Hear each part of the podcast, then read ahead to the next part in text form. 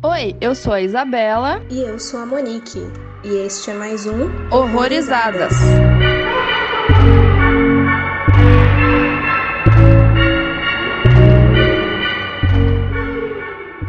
Mais um episódio de Horrorizadas e hoje a gente vai falar do Bar da Luva Dourada. Mas mais que isso, a gente também tem uma convidada especial que veio de outro podcast que eu sou muito fã, eu gosto bastante, acompanho quase desde o início ali. E fala mais um pouco de você pra gente, Bruna. Ai, que bom, eu fico muito feliz.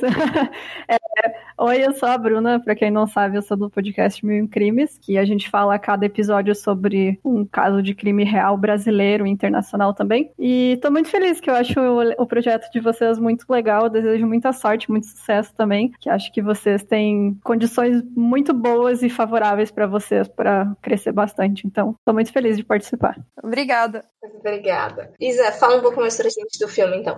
Bom, o filme ele faz menção a um pub que existe mesmo, que se chama Luva Dourada, e ele foi criado em 1962 por um pugilista. E hoje o local é um ponto turístico macabro, digamos assim, né? Porque ele foi frequentado por, esse assassino. E o filme retrata a vida do assassino Fritz Honka, que foi um serial killer que matou quatro mulheres, ao menos, né, na década de 70 em Hamburgo, na Alemanha. É um filme de 2019 que foi dirigido pelo diretor Fatih Akin. Ele é um diretor alemão de ascendência turca. Eu confesso que eu não conhecia o trabalho desse diretor, eu não vi que nenhum filme que ele fez. Por mais que ele tenha uma carreira bem grande lá, já e vários prêmios na carreira, mas eu nunca, nunca cheguei a ver. Vou atrás do, de, dos trabalhos dele porque eu, esse filme me impressionou bastante. E, assim, o interessante é que ele é o primeiro filme de gênero do diretor, embora ele já tenha 19 filmes aí no histórico dele de direção. E eu achei curiosa a escolha dele, assim, de, de começar, de entrar no gênero com um filme sobre serial killer. E eu ouso dizer, assim, de todos os filmes de serial killer que eu já assisti, esse foi o meu favorito de verdade. É, eu também eu gostei bastante porque ele é muito cru, né? Ele não é romantizado, como vários filmes aconteceu, né? Ted Bundy, etc. Nossa, esse é o. Acho que é o mais, né? Pelo amor de Deus. acho que é, esse é o ápice. É, e, e, tipo, ele tá ali na tua cara. Tanto que eu senti essa fato que eu conhecia algumas coisas sobre a história, né? Mas eu não conhecia nada muito a fundo. Depois de ver o filme, eu dei uma pesquisada a mais. E aí me deixou curiosa esse negócio, tipo, por que, que o diretor escolheu não contar todo o passado dele, sabe? Como ele chegou até ali. E aí eu vi que ele disse que é porque ele não queria mesmo que as que ele, ele não queria humanizar o personagem, né? Que era esse cara, que era um assassino. Então, tipo, eu entendi essa escolha dele e eu acho que fez muito sentido mesmo, porque já começa, assim, na tua cara o negócio e você não gosta do cara de cara, né? Tipo... Sim, não, não tem a opção de gostar. Eu acho que ele não dá essa opção. É outro filme que, na verdade, também ele é bem cru nesse sentido. Eu não sei se vocês já ouviram falar. É um filme chamado Henry, Retrato de um Assassino, de 1986. Sarah me mas não vi. É, eu já ouvi falar, mas... Ele ele também pega é, bem essa pegada, assim, de não retratar o assassino como um personagem, sei lá, humanizado, enfim. Uhum. E é interessante vocês terem levantado esse aspecto, porque realmente é, é, um dos motivos que eu mais, mais gostei. Além de não romantizar, eu acho que também entra na questão de, de não justificar. Exato. Eu vi uma entrevista, por exemplo, que ele comenta de que ah, ele foi abusado na infância, de que ah, o pai dele foi uma vítima de, do holocausto. É, ele morreu no campo de concentração, o pai dele. Ele, é, inclusive, ele também foi para um campo de concentração quando era criança, né? Então, tipo, ele tem todo esse histórico, assim, de sofrimento e tal. É, ele tem um background bem difícil, mas beleza, aconteceu, mas não é uma, uma, algo assim que a gente tem que se sensibilizar porque o cara matou um monte de gente, né? Então, não é por aí. É, Uhum. É, e ele comenta até aí, por exemplo, tiveram inúmeras vítimas de todas essas, essas problemáticas, nem por isso elas chegaram na vida adulta e saíram matando pessoas. Então, assim, é, é, foi muito interessante essa escolha de começar. Ele realmente começou na primeira vítima do, do Fritz, assim. Tanto é que as cenas iniciais do filme, já, quando eu comecei, eu falei assim: eu quero continuar isso aqui, eu vou ter estômago para continuar isso aqui. Mas, enfim, continuei, né? É, assim, e outra coisa também é que por mais que ele tenha esse lado bem brutal, ele não apela para aquela violência gráfica, assim. E mesmo não mostrando, é, o filme conseguiu ser bem pesado, né? Mesmo ele não apelando para violência gráfica nesse sentido. É, olha, vou dizer que é o filme mais nojento que eu já vi na minha vida. É, ele é muito nojento. Aviso: este podcast contém spoilers. Recomendamos que você assista ao filme antes de ouvi-lo. Então vamos, vamos começar a, sobre o filme, de fato, mas antes eu acho que seria interessante dar um background aí do, do Fritz Honka de verdade, assim. É, então, ele foi um assassino conhecido na Alemanha, mas fora de lá não é tão conhecido, tanto que eu não achei tanta informação assim com detalhes sobre ele. Mas o que a gente sabe é o que um pouquinho que tem no filme também. Eu sei que o filme foi baseado em um livro, né, que foi escrito sobre ele. E a história é essa, tipo, ele vem de uma família muito pobre que passaram por campo de concentração concentração, ele foi pro campo de concentração, o pai dele, na verdade, ele não morreu no campo de concentração, ele saiu e morreu depois em, por conta de alcoolismo, morreu de cirrose, tanto que isso é, realmente é um vício que passa de pai para filho também, né? Quem trabalha com isso sabe que realmente alcoolismo é um negócio que é hereditário, você ter essa predisposição ao alcoolismo e é o que você vê durante o filme, né? Que conta essa história dele que o tempo inteiro ele tá bebendo e todas aquelas pessoas estão bebendo E, cara, eu achei isso, tipo, é um retrato da, daquela época que foi uma cidade decadente mesmo. Que você vê as pessoas são decadentes, o lugar é decadente, tá todo mundo ali sem esperança, com depressão e bebendo e, sabe, levando a vida como dá. Então, tipo, a história dele é essa, assim, acho que o filme mostra realmente as partes mais importantes da história, mas posso comentar depois o que aconteceu com ele, que o filme, né, acaba não deixando, não fala, né, o que aconteceu depois, mas posso falar mais pro final. Também tem, ele tem um histórico de agredir a ex-mulher também, pelo que eu pesquisei, e ele teve dois filhos. Ele foi casado duas vezes, na verdade, teve um filho com cada mulher. Isso, exatamente.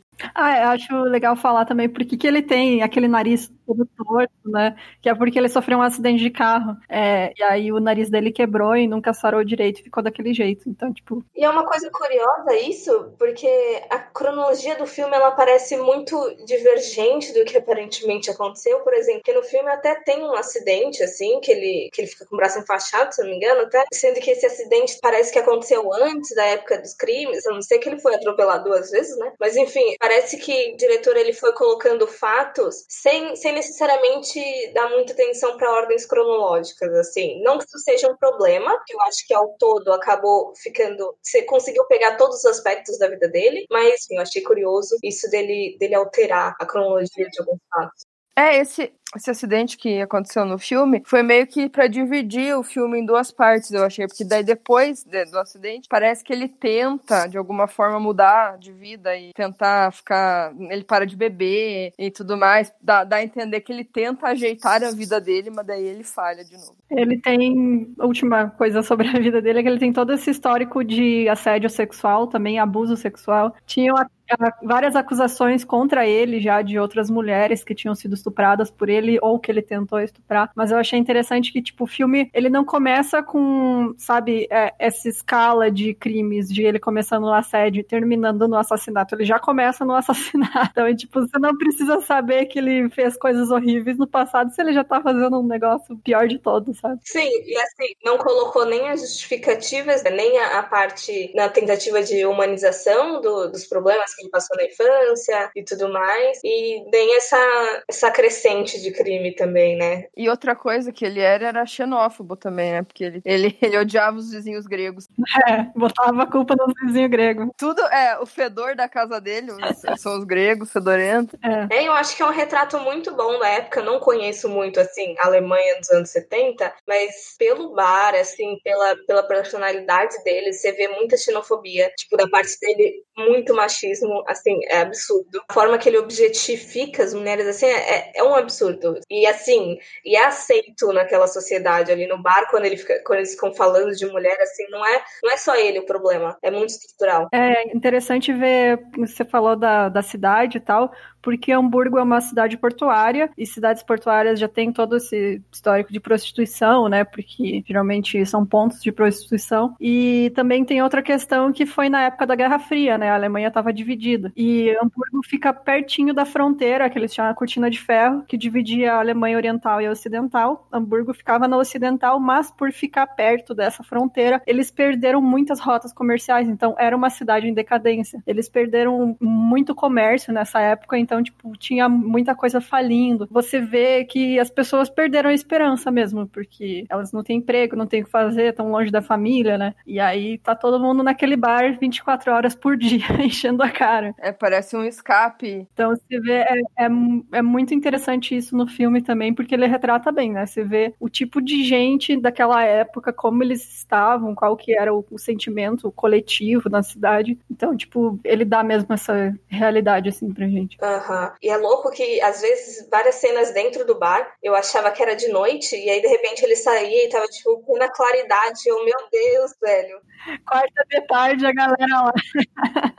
é, duas horas da tarde, seis assim já. É verdade, tipo, todo mundo tinha problema com álcool naquela, naquele filme. Inclusive, parece uma, parecia uma característica das mulheres que ele, que ele se envolvia, né? Eram todas prostitutas alcoólatras. Então, assim, elas vendiam o corpo delas por, por bebida, nem por dinheiro. Uhum. Assim, Indo para a parte real, se eu não me engano, eu cheguei a ler também, não dá para entender muito a veracidade, porque tem pouca literatura acessível, aparentemente, sobre esse caso, mas parece que, tirando a última, a maioria delas, assim, até tinha um, uma coisa de que, ah, eu vou te pagar, sabe? Era, era realmente uma contratação de serviços. Mas a última foi mais para beber e tal, e acabou atacando e matando todas. Mas Outra, outro aspecto interessante, porque depois dessa cena inicial e tal, que ele, que ele faz a primeira vítima dele, a gente tem a introdução de uma personagem, a Petra Schutz, que é a atriz que interpreta, no caso, é a Greta Sophie Schmidt. E assim, isso parece assim um, uma coisa adicionada na história, definitivamente. Que no caso é uma, é uma jovem com problemas na escola, e ela é muito bonita, e rola um encontro dela com Fritz, né? E ele fica completamente encantado. E parece que ao longo do filme a gente vai tendo tem a sensação de que, assim, se ele encontrar essa mina de novo, ele vai matar ela. É, para mim pareceu que, tipo, ela ia ser vítima no fim, e aí ia ser a vítima que ia desencadear pegar ele, porque até então ele só matava prostitutas, mulheres, né, prostitutas mais velhas que não tinham contato com família, o que o pessoal chama de menos mortos, né, que são pessoas que são justamente vítimas porque elas são feitas de vítimas porque os caras sabem que ninguém vai ir atrás delas, né? Elas são menos que mortas, porque nem a polícia se preocupa com elas. Então, eu, eu para mim, essa menina era muito a imagem de tipo, ah, quando ele pegar ela, ela é uma menina de família, vai na escola, sabe? É uma adolescente, loirinha lá, né? Todo aquele padrãozinho da adolescente perfeitinha. E ia ser ela que ia chamar a atenção de todo mundo e aí ia todo mundo se revoltar. E é o que acabou não acontecendo, né? Eu fiquei muito esperando isso e para mim ela tem esse papel também de tipo, ah, despertar o nosso, a nossa simpatia por uma vítima, né? Porque se você for ver, muita gente vai olhar para essas outras mulheres e vão falar, ah, elas são alcoólatras, são prostitutas, elas merecem morrer. E aí você bota a versão de uma menininha ali toda certinha e tal. Certinha não, né? Porque ela era rebelde e tal, tava é, reprovando na escola, enfim. Mas é aquela imagem, né, de virgindade e tal. Então, tipo, não, ela não merece morrer, tanto quanto as outras. Uhum. Eu não tinha pensado por esse lado, mas você falando agora, e é curioso porque a cena final envolve ela. E quando ele é pego, é justamente por estar seguindo ela. E ela vai pra rua dele, ele vai atrás e tá a bendita casa pegando fogo, né? Mas aí a explica mais pro final. Mas faz sentido com, com total sentido com isso que você falou. Não tinha pensado por esse lado. Sim, ele ficou obcecado por ela e fica imaginando o rosto dela em todas as mulheres, assim, que ele, que ele se envolve pra ele conseguir, né, transar com elas. Aí tem uma cena que, que, que ele começa a conversar com uma das mulheres que ele leva para casa, que é a, a, a Gerda. A, acho que segunda que ele leva, a primeira não lembro que é, que é uma que ele que fica cozinhando para ele, enfim, como se fosse a, a empregada doméstica dele, que ela fala que tem uma filha, aí ele imagina a filha de, dela com a cara dessa menina ele fica completamente obcecado, né? E a Greta também, eu, é, eu, também acho que seja mais uma personagem que foi colocado ali para falar um pouco sobre que ele teve relacionamentos, ele teve mulheres com a qual ele não matou, porque ela acaba conseguindo escapar no final das contas, né? E como, como a gente já disse até, eu acho que o bar, assim, ele é, ele é uma baita representação da, da sociedade. O papel do, do dono, eu não sei se é o dono do bar, aquele rapaz que ele até comenta do, dos apelidos das pessoas, porque tem apelido que tem história, tudo mais. Eu acho que foi um, um elemento muito, muito importante para o desenvolvimento do filme. Todas as cenas do bar, você consegue captar muito sobre a sociedade do Fritz em si. Eu achei muito engraçada a cena dos apelidos, que tipo, ah, essa aqui é o Max não sei o que, tá, mas o nome dele é Max? Não, nem é Max o nome deles. então cada um foi ganhando o seu apelido conforme eles foram frequentando o bar. Então quem mais frequenta tem um apelido, né? Tipo, você conhece mesmo os personagens só por esse cara contando e conversando com eles, é muito engraçado. Uhum. E você consegue enxergar ele como, quase como se ele fosse um, tivesse fora daquele plano, porque parece que ele é um desses narradores oniscientes que eles de tudo sem se envolver de fato com, com toda a decadência que tá ali. Esse personagem é muito curioso, eu gostei bastante. E é super secundário, mas toda vez que ele aparecia, eu sabia que a cena ia ser curiosa. Eu achei interessante também a relação de todos esses personagens problemáticos, né? Os alcoólatras com o menino adolescente que é o amigo da, da Petra. Petra não é o nome dela. É porque, tipo, ah, é um adolescente normal, ele não tá alcoolizado, ele tá ali, tranquilo, né? Tá, tipo, de boa. E aí todas as interações que outros personagens que não estão naquela mesma vibe, é muito estranho as conversas que eles têm, né? Tanto aquela mulher que vai evangelizar também no bar. Cara, ela senta na mesa das outras mulheres e, tipo, elas falam só coisas sem noção para ela, sabe? Você fica assim. Finalmente você percebe como essas pessoas estão, né, inebriadas e tal, quando tem esses outros personagens de fora que não estão no, no, mesmo, né, na mesma vibe que eles. Eu achei muito interessante isso. Quando tinha esses personagens que eu me ligava, mas essa gente é toda estranha, eles são todos malucos, sabe? Só aí que eu percebia. Porque entre eles, né, conversa de maluco, eles se entendem. É um contraste absurdo quando, quando gente de fora. É, e outra figura importante nesse filme, que eu achei que foi um elemento muito, muito curioso de ter sido colocado, foi o irmão do Fritz. Não sei se ele de fato teve um irmão chamado Sig, mas ele aparece de vez em quando. E eu notei no Sig que foi aquela tentativa de falar um pouco sobre o passado. Que aí ele fala: não, porque a gente vem de uma família grande, que eram não sei quantos filhos, porque ele tentou trabalhar não sei o que, a gente fugiu, e pipipipopó. Isso já calha um pouquinho mais com a vida de fato do, do Ronca, né? É, pelo que eu li, o Ronca teve 10 irmãos. Então, eu li um que era sete, o outro eu li que era nove, então para mim ficou meio confuso quantos irmãos eram. É bastante. é bastante, né? Parece que ele foi mandado para um orfanato desde bebê, assim, porque a família não, não, não podia criar todos eles. Enfim, é família bem pobre, né? Já, já é um, um, passado bem problemático só, e se envolve alcoolismo e perseguição, aí fica complicado mas ainda não justifica, mas tudo bem.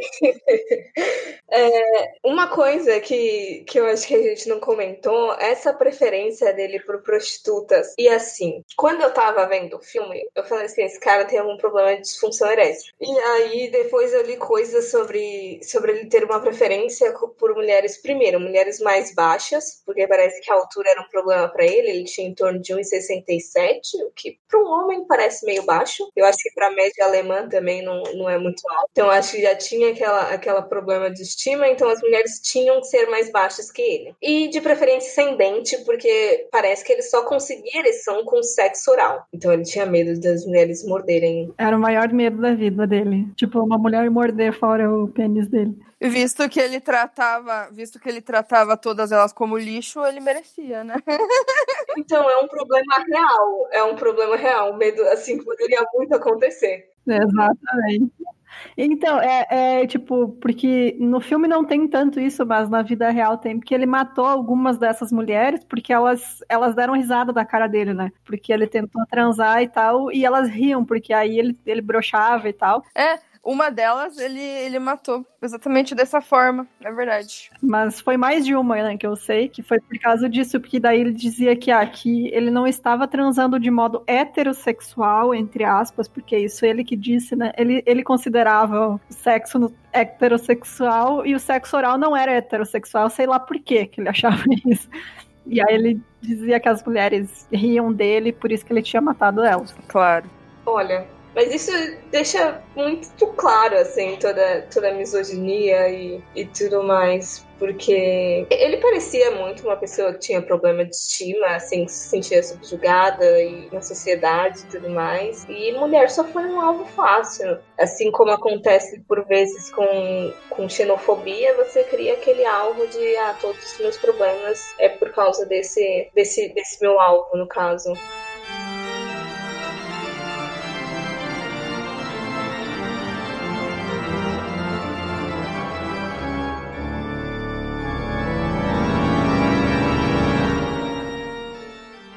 Então, assim, o filme começa com aquela primeira cena de estupro, né? Sabe que eu não entendi como estupro essa cena? Eu achei que fosse, mas depois, tipo, olhando ela, ele tá tentando colo é, colocar o corpo num saco. Isso, é. isso. Ele coloca os elásticos nas pernas, né, para deixar as pernas encolhidas, e daí ele tenta botar no saco, e aí não consegue, fica daquele jeito. Então, tipo, parece. Eu achei mesmo que fosse um estupro quando começou, e eu já fiquei, meu Deus, logo no início, né? Primeira cena é estupro, mas não, ele tava ensacando o corpo. E assim, normalmente filme de assassino, eles pegam, o assassino já é totalmente profissional, faz certinho, bonitinho. Ele não, ele faz um monte de cagada, ele realmente não sabia o que estava fazendo direito, né? O filme é bem cru nesse sentido. Eu gostei bastante disso. É, tanto que ele, nem, ele, ele não planeja também, né? Ele chama as mulheres pra casa dele porque ele quer transar, enfim, quer, né, sexo e coisa. Quer beber, encher a cara. E aí, tipo, ele fica puto por qualquer coisa e mata. Mas ele não planejou aquilo. E aí, como ele não planejou, ele não sabe o que fazer com o corpo. Então vamos colocar dentro da parede. É, bota no quartinho do Harry Potter ali.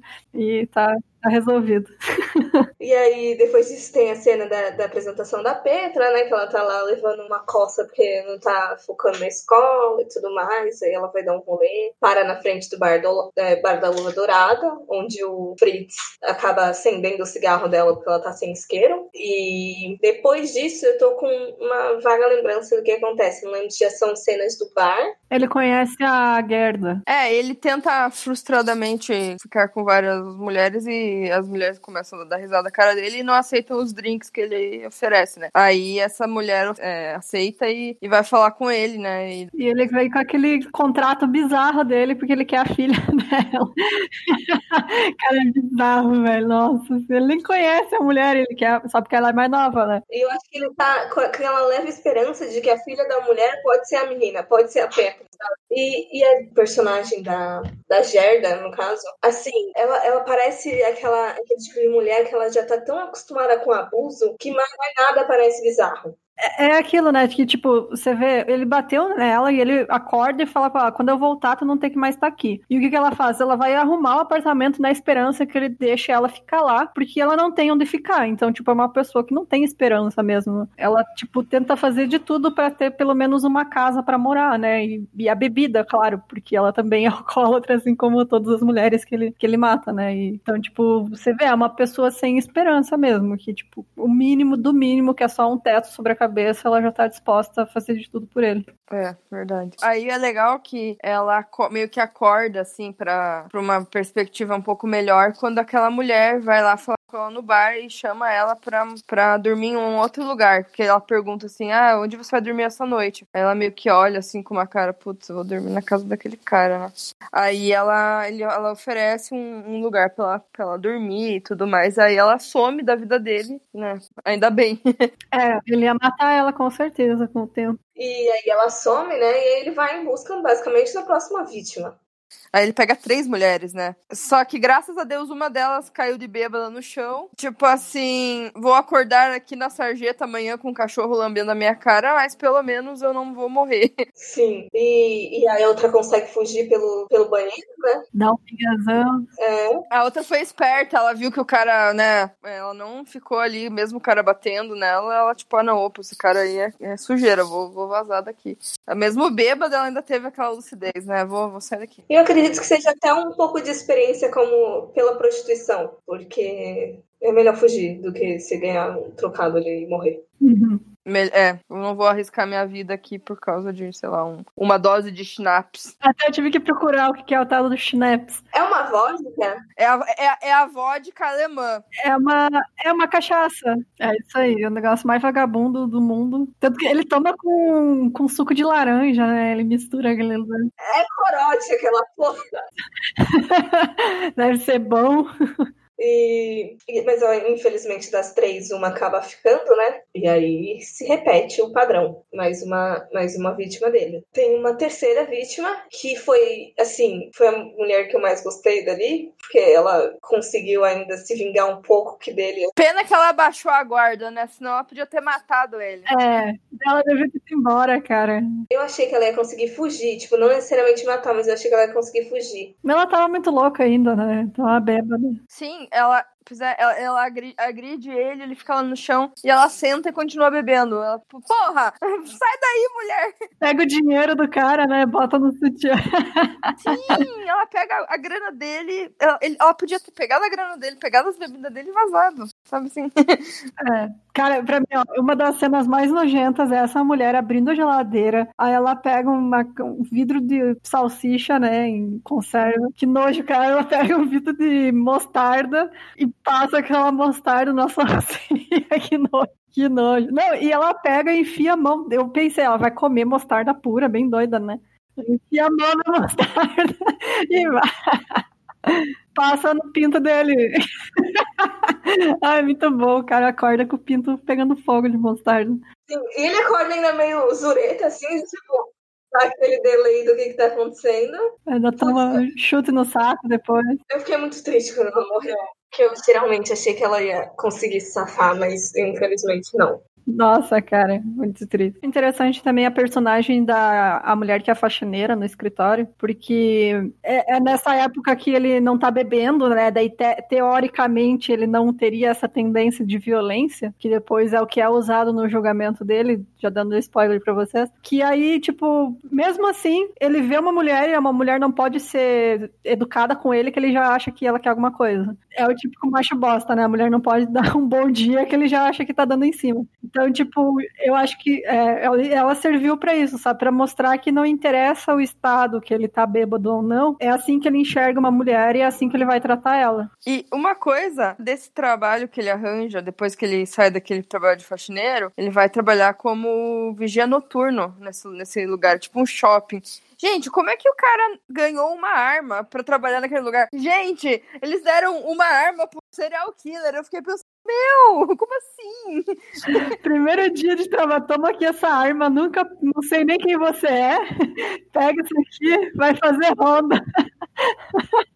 Anos 70, né? Era outra mentalidade. É verdade, é verdade. E, poxa, que trabalho divertido. Os caras ficavam bebendo o dia inteiro. Be bebido o dia inteiro, música. Da hora, né? Mas eu cogitei que ele fosse matar a colega de trabalho lá com, com aquela porra daquela arma, inclusive. Eu também. É, mas não faz o feitio dele, né? Matar pessoas com arma. Ele não é o padrão. que horror. Mas também, essa personagem também é interessante de, tipo, aparentemente todo mundo era um lixo ali. O marido dela também era um lixo.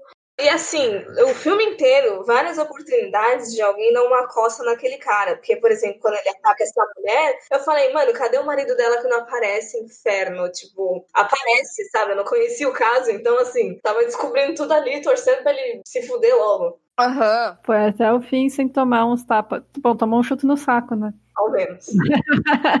E, e aí foi disso dele, da terceira vítima que a gente já comentou, né? Da, da mostarda. E aí, depois dela, tem. Ele acaba encontrando uma, uma outra prostituta também, né? E, e assim, eu fiquei muito. Eu senti muito mal com todo aquele diálogo que a mulher estava dando. Eu, eu, eu, me senti muito incômoda, assim, ouvindo, e ele tentando beijar ela, assim, e ela, tipo, olhando pro nada, completamente sem esperança. Eu me senti muito mal. Sim, ela, ela realmente pessoa que tinha problemas sérios de saúde, talvez um câncer no estômago, sei lá, algo sério mesmo, assim. E ele, assim, dane-se, eu quero transar com você. E ele vê que não consegue e mata ela. Eu achei é, muito interessante, e daí palmas pro diretor, porque ele fez isso desde o início do filme, né? Cortando aquela cena de, tipo, você vê o corpo e não vê ele cortando a cabeça, né? E aí você vê que ele pega a tesoura e vai para cima dela, e aí corta pro vizinho de baixo grego, arrancando a língua de um, de um bicho, né? Eu achei muito legal esses recursos, assim, que ele fez também. Esses recursos que não. que por mais que não apelem, né, pra, pra violência gráfica, eles mesmo assim conseguem impressionar muito e deixar a gente com muita agonia, assim, com aquela sensação assim de, de incômodo fortíssima. E eu acho que é até melhor porque assim, ele deixou todas as evidências do que ia acontecer, isso fica super pro nosso imaginativo, mas sem apelar. E assim, também não tem necessidade de violência gratuita por violência gratuita. Tipo, se a gente, se só com alguns indícios a gente já sabe o que, que vai acontecer, você não tem necessidade de ficar mostrando violência à toa. E mesmo assim é super pesado, né? Você fica muito mal assistindo. Bom, tá na lista dos filmes mais perturbadores do Getro. E o Getro é o cara que vê qualquer coisa. Qualquer coisa mesmo. É bizarro. E o louco é que, assim, esse é o primeiro. O primeiro, e eu acho que vai, vai ser difícil até a gente trazer muito filme de terror baseado em fato real pra cá, mas é o mais bizarro de tudo é que aconteceu, assim, são, são medos reais, são realidades e acontece. Sim. É. E assim, a comparação no final com o lugar que ele morava. Eu achei muito legal isso. Né? Ele faz exatamente. Eles, eles retratam muito bem, assim, o, o a pocilga que ele vivia. Sei lá. Cara, aquela parede cheia de mulher pelada, assim, cara, que, que nojo, sabe? Você entra no negócio e tem uma parede cheia de mulher pelada. Imagine, imagine você tá saindo com um cara, daí você já chega na casa dele, tem um. Eu fico, poxa, como assim? Sai daqui, eu vou embora. Aí, o que que tem nessa cena? Eu não lembro exatamente, mas eu sei que daí é, já acho que é mais pro final. Ele volta pro bar. Sim, que daí ele vê a, a, aquela menina que me fugiu o nome agora. Petra. Isso, a Petra. Petra, ele resolve ir atrás dela, né? Tá aqui, vou, não vou perder essa oportunidade, né? A mulher dos meus sonhos. Aí que ele segue ela até a casa dele. daí ele cai na armadilha. Isso foi muito legal. Porque você pensa, nossa, mas que conexão que essa menina tem com o filme, né? Ela fica aparecendo ah, é pra ele ficar fantasiando sobre ela e tal, mas beleza, e daí? Aí que você. Aí que a ironia acontece no final. É, eu, e antes, logo antes, tem aquela cena maravilhosa dos gregos comendo embaixo. Meu Deus! Ai, Sim. E, e, cho... e, chovendo verme, que beleza. Ai, que nojo, é verdade. Ai, gente. E aí a desculpa, a desculpa não, né? Porque que pegou fogo. Na verdade, não, eu não consegui encontrar por que pegou fogo mesmo no, no apartamento. Não sei se foi por culpa deles deixaram o fogão ligado porque saíram tudo correndo de casa. Mas no filme dá essa explicação, eu achei muito, muito legal mesmo. Sim, porque foi culpa de quem? Do, do, do, do Fritz porco. É. Que, né? Enfim. E outra, os vizinhos, obviamente, devem ter sentido o cheiro. Mesmo, mesmo morando no andar de baixo, enfim, não era, não era, do, não era na casa dele do lado, mas, poxa, obviamente o, o, o fedor devia exalar naquele prédio inteiro. Mas você nunca imagina, né? Tipo, você vai pensar, ah, é o esgoto, ah, sei lá, morreu um bicho no sótão, vai saber, sabe? Nunca que você vai imaginar que é um monte de corpo apodrecendo no apartamento de cima. Não tem como desconfiar. Ainda mais naquela época. Hoje em dia, talvez a gente até desconfiaria mais, né? Mas, ou se você é uma pessoa que vê muito filme de terror também, você desconfiaria. E, ah, eu acho que a Bruna deve conhecer. Se não me engano, teve um serial killer que, tipo, o encanamento do prédio começou a entupir e aí encontraram um corpo lá, né? Sim. É, eu não lembro o nome dele, mas era um cara. Era, ele era bem bizarro também. Ele morava nesses sobrados também. E ele entupiu o encanamento do prédio todo porque ele jogava restos de osso e coisa, tudo. E daí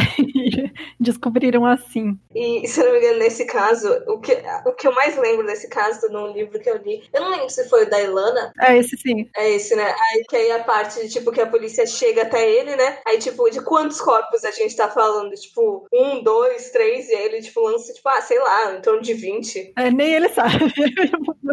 Você perdi a conta. é.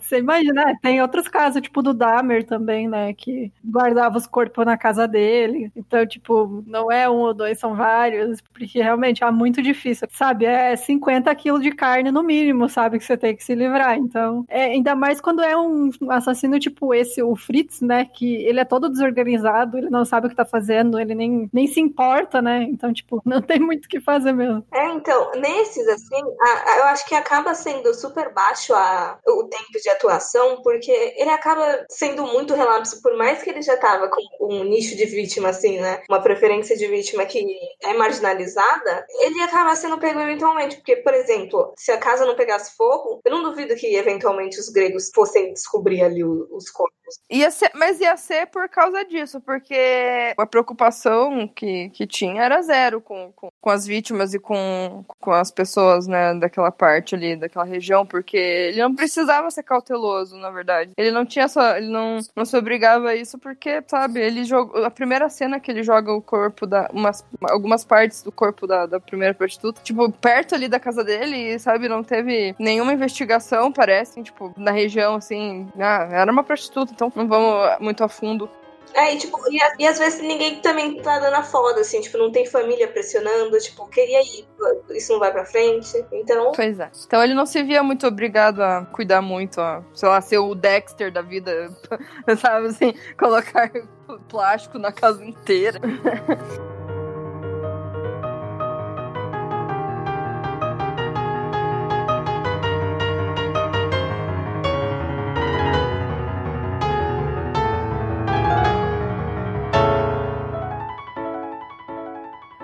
então, para finalizar, já que não tem no filme, né? Muita gente deve ficar curiosa com o que, que aconteceu. Ele foi preso e aí no julgamento ele foi sentenciado a 15 anos de prisão só, mas em um hospital psiquiátrico, porque eles entenderam que o abuso de álcool foi um fator mitigante, né? Como se ele não tivesse todas as suas capacidades mentais nos crimes e por isso, então, tipo, foi uma acusação de assassinato e três de. Como que se diz aqui? Assassinato um homicídio culposo, não é? Isso, homicídio. É, isso. Então ele teve três acusações disso e uma de assassinato. E foi 15 anos só, então ele foi solto em 93. E aí ele passou os últimos anos dele, porque ele morreu em 98. Ele morreu como um, um, usando o nome de Peter Jensen. Ele morreu em um hospital, depois em decorrência de todo o abuso de álcool e doenças, etc.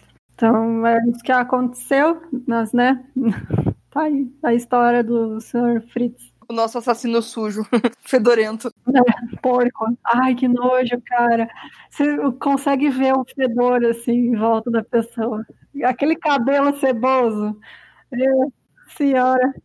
Eu achei engraçado, eu até ri nessa entrevista que eu vi com, com o diretor e tal, o, o Jonas também, que foi que interpretou o Fritz, ele fala que, tipo, hoje em dia tem todos esses bagulho de 3D, de realidade virtual, mas às vezes você consegue criar um, um, umas atmosferas, assim, que, que, o espectador consegue sentir cheiro, sabe? Então, assim, tá aí o 6D, vai assistir o filme 6D. Ai, nossa, não!